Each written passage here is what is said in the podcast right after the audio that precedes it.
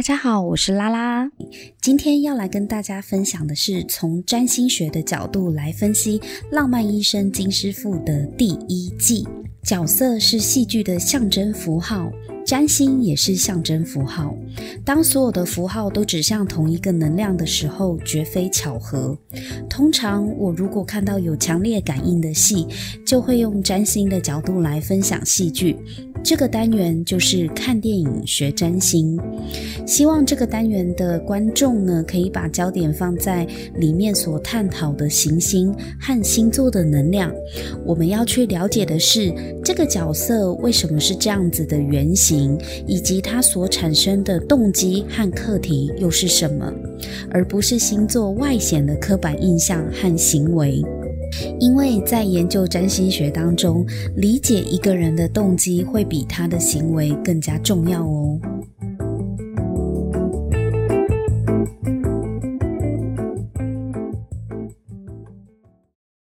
首先，我先来剧情简介一下，有一个很厉害的外科手术传奇医生，他就是金师傅。金师傅是他的假名，他的本名叫做傅永柱。那为什么他要用假名，要用金师傅这个名称呢？是因为在他年轻，当时还是医界传奇的傅永柱傅医生呢，他因为被同事嫁祸背了黑锅，所以要负起手术失败的责任。那他因为很不甘心，因为呃死去的人刚好就是他的学生。但是明明手术不是他做的，却被嫁祸嘛，就是最后他要来担，所以他就很生气的离开了当时他工作的大学医院——居山大学医院，然后就从此在医界消失了，隐姓埋名，用金师傅这一个假名呢，在偏乡的一间小医院，然后继续救人行医。所以就是曾经有这样子的一段历史。那几十年过去之后呢，有两位年轻的医生，一个是男主角，一个是女主角，就因缘际会的来到了金师傅他所在的这一间小医院。那他们在一起工作的日常生活，互相碰撞、互相学习等一些纠葛呢，就是本剧的主轴。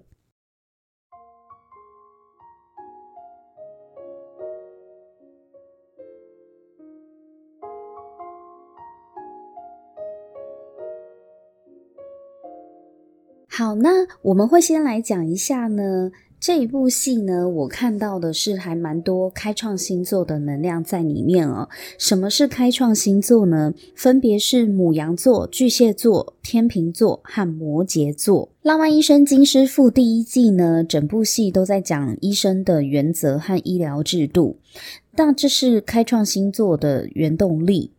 开创星座呢，包含牡羊座、巨蟹座、天秤座、摩羯座这四个星座是四大元素的起始星座。四大元素就是地、水、火、风。开创星座呢的特质呢，就是他们很关心自我这个主题，但是他们关心的自我呢，又有一点点的不一样。牡羊座在意的是我是谁。巨蟹座在意的是我与家庭，天秤座在意的是我与他人，摩羯座在意的是我与社会。同样是在乎自我，但是又各自有不同的面向。这四个开创星座呢，也象征着一个人呢，从出生到成年所经历的四种自我发展阶段。这部戏呢，我觉得充满了开创星座的元素。为什么呢？因为在很多的桥段和事件，包含主角的个性气质，都带有母羊、巨蟹、天平、摩羯的色彩。故事呢，是从急诊室开始的。那因为这些医生呢，很长的工作场景就是在急诊室。急诊室呢，是个非常高压的现场环境。突如其来，在生死边缘的各种病患，是很需要反应迅速的医生来做危机处理的。那反应迅速、危机处理，这就是勇于开拓冒险的开创星座，他们最擅长的。因为开创星座呢，遇到这种突发状况啊，他们都没有在怕的。当他们面对挑战的时候，尤其是像没有做过的手术，或者是没有看过的病患，很罕见的病例，这些都是开创星座很拿手的事情，也是他们很喜欢去挑战的。没有做过的事情呢，通常开创星座都很擅长当第一个。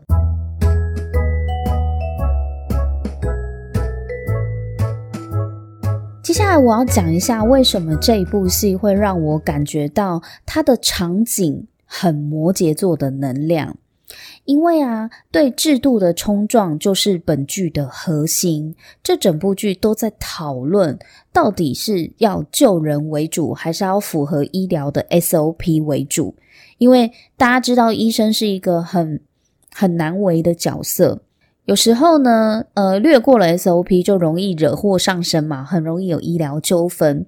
可是人命在生死交关的时候，你还顾得了 SOP 吗？这就是一个两难，他们常常会面对的情境。这一部戏呢，有很多的事件都是在挑战对制度的反思，那也透过了年轻的男女主角对制度的冲撞，去探讨一些跟制度、医疗、救人相关的一些课题。那提到制度呢，就会让人家感受到土星的能量，就是摩羯座。那为什么跟摩羯座有关呢？我们就要先来介绍一下摩羯座。摩羯座呢，它的守护星就是土星。土星的范畴特色就是限缩、限制。任何收缩的能量都会跟土星有关哦。那限缩的形式呢，就包括了体制、制度、规章、作业流程等一切的框架，这些都跟限制有关嘛。那土星它在神话故事里的代表人物呢，就是克罗诺斯。克罗诺斯是谁呢？他是天神宙斯的爸爸。克罗诺斯很特别，是他杀了他自己的爸爸乌拉诺斯，也就是宙斯的阿公。那他为什么要去杀了自己的爸爸呢？一切都要从克罗诺斯他的妈妈盖亚，大地之母开始讲起。盖亚跟乌拉诺斯呢，总共生了十二个小孩，有六男六女，这就是十二泰坦神。那除了十二泰坦神之外，他们又另外生了六个怪物，三个独眼巨人跟三个百臂巨人。但是乌拉诺斯他觉得独眼巨人跟百臂巨人长得实在太奇怪了，他不喜欢他们，觉得他们长得很丑，所以出生没有多久之后，他就把这六个怪物小孩呢，把他们塞回大地之母盖亚的子宫，也就是打入地底的最深处。那盖亚他受不了乌拉诺斯强烈的生殖力，你想想看，他已经生了十二泰坦神，又生了六个巨怪，所以这么旺盛的生殖力，大地之母受不了，而且他辛苦怀胎所生下的小孩又被打入地底下，所以他决定要召集孩子们，计划驱逐乌拉诺斯。克罗诺斯他有很多的兄弟姐妹，可是没有人愿意去接下这么困难的担子，就只有克罗诺斯呢，他自告奋勇，就是拿起他母亲给他的镰刀，然后呢，砍下他爸爸的生殖器丢到海里面去，这个就是土星神话故事的原型。在这个神话故事里面，土星它其实是克罗诺斯，他有弑父、杀了父亲的这一个情节在。他为什么是兄弟姐妹当中跳出来说要执行这个任务的人？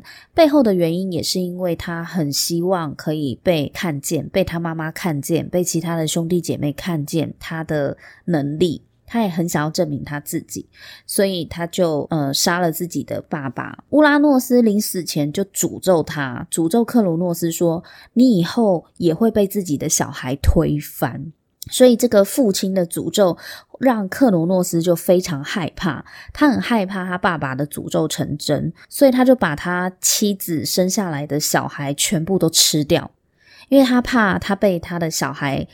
背叛嘛，反叛，所以他就把小孩都吃进肚子里面。宙斯又是怎么出来的呢？宙斯他非常的幸运，宙斯是木星，吼，木星代表幸运。那宙斯是因为他的妈妈呢，害怕他被他爸爸吃掉，所以就偷偷的把他送走，所以他才得以逃过一劫，然后最后又回来拯救他的兄弟姐妹。所以到最后，宙斯确实也是推翻了克罗诺斯。从神话故事里面呢，我们也感受到摩羯座土星是跟父亲有关的。大家还记得吗？克罗诺斯他就是杀了他爸爸，然后被他爸爸诅咒，然后又又被他儿子推翻这样子，所以其实都跟父执辈有关。那也害怕被下一代推翻，所以摩羯能量的象征呢，就是。当他们年轻的时候，很想要出头天，让社会看到自己的功成名就。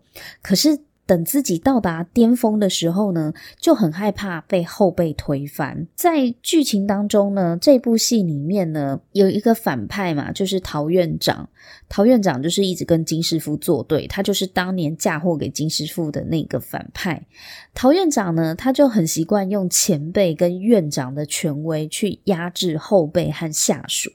除此之外呢，一开始的女主角也是用前辈的身份去压抑很优秀的后辈男主角，这种倚老卖老的味道呢，就非常的摩羯座哦，因为土星跟权威有关，跟父职辈的形象有关。父亲这个形象呢，在剧里面也是一直被凸显，不管是反派陶院长呢，他的父子关系。哦，他儿子跟他儿子的关系，或者是女主角呢跟陶院长之间的类父女关系，都有在强调父亲等于权威这件事情。那江东柱他是男主角呢，虽然他有妈妈，但是其实我们知道男主角他所有的生活的驱动力跟剧情的推进点，都是跟他爸爸的死亡是有关联的。所以虽然他妈妈是活着，有露脸，有几句台词，可是。大家可以看到，他妈妈呢一直打电话给男主角，可是男主角常常呢借故工作繁忙都不接，所以妈妈的存在感是很低的。而且对剧情发展的重要性也没有他已经过世的爸爸来的有存在感，因为剧情里面就一直不断的强调放大他爸爸当年因为被延误治疗而过世这件事情。金师傅啊，对于这些后辈孩子来讲，他的本质就是一个精神上的教父。那这些呢，都是父亲形象的延伸。这也是为什么我觉得这一部戏的。场景的底很摩羯，就是你一看，你就会感受到哇，土星的能量，很多的象征的意涵都跟土星它所代表的特征是有关联的。那讲到这边，我们还是要提醒一下，今天呢是要分享这一部戏，我们来探讨星座跟行星的能量会在戏剧里面怎么样的展现。对，但是。不用太执着哦，那谁谁谁就一定是什么星座吗？金师傅到底是什么星座呢？有些时候，如果角色的行为非常的明显，都指向某一种行星或某一个星座的话，我就会分享。但如果没有的话，大家也不需要太执着。重点不是在于主角的星盘它到底长怎样，它是上升星座在哪？重点是在于我们要如何认识行星，这个行星它的特质是什么？那它可能有的行为，假设化为一个。个人的话，这个人应该是剧里面的什么样的人？我觉得从这个角度来理解的话，大家会避免一些私下的纠结。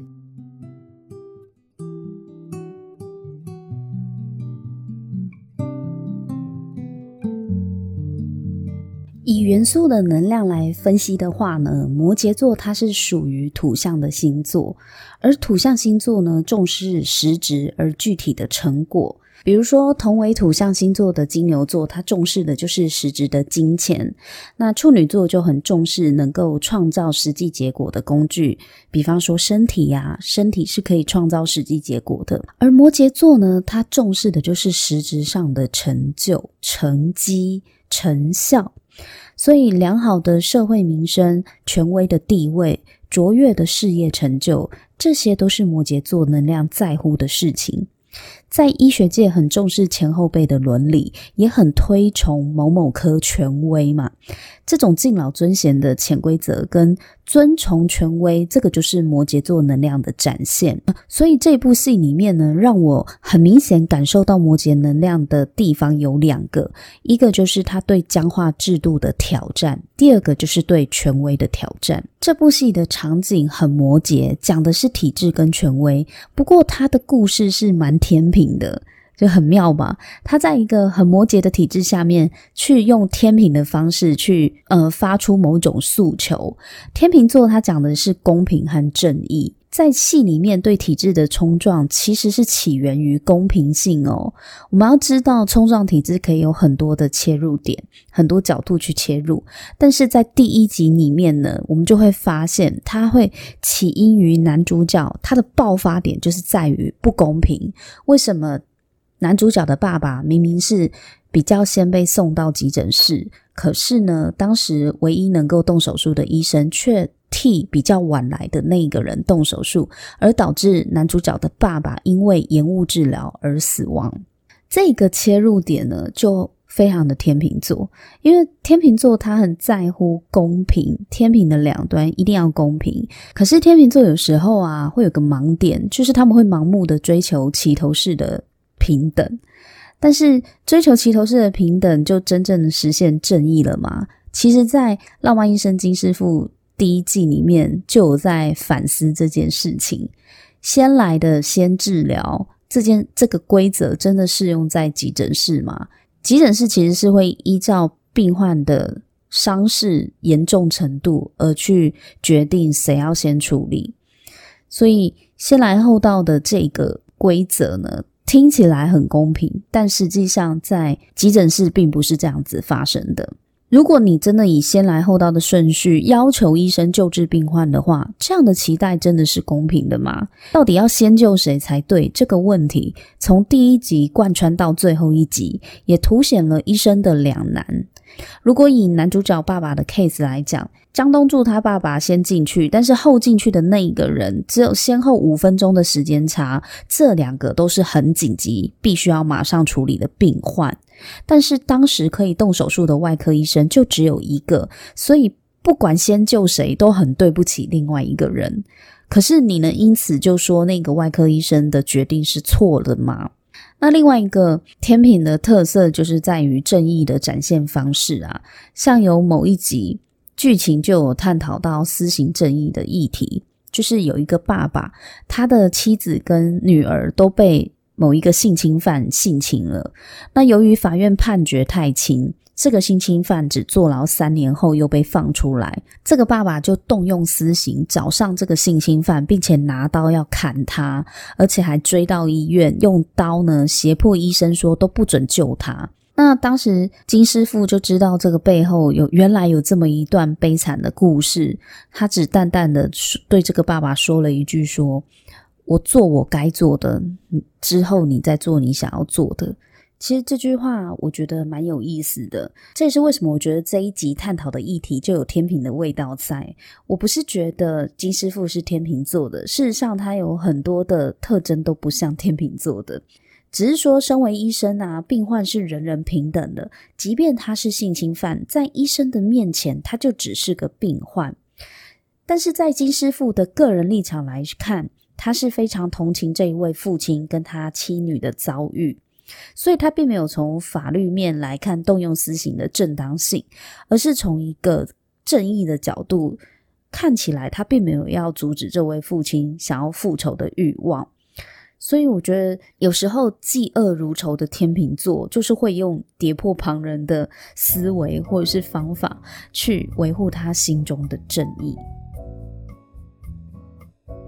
由于内容非常的丰富，所以我就拆成上下两集来分享。在下一集，我就会更进一步的说明天秤座的故事主题，以及开创星座的自我认同。所以有兴趣的朋友，记得订阅我的频道，就不会错过下一集我们看电影学占星的节目。那如果你听完今天的这一集的分析之后，你有什么样的想法想要跟我互相交流讨论的，欢迎回到脸书我们的粉丝专业，叫做看电影。影陪陪你。上面呢，欢迎你贴文或者是留言，我都会一一的回复你哦。期待我们下一次再见，拜拜。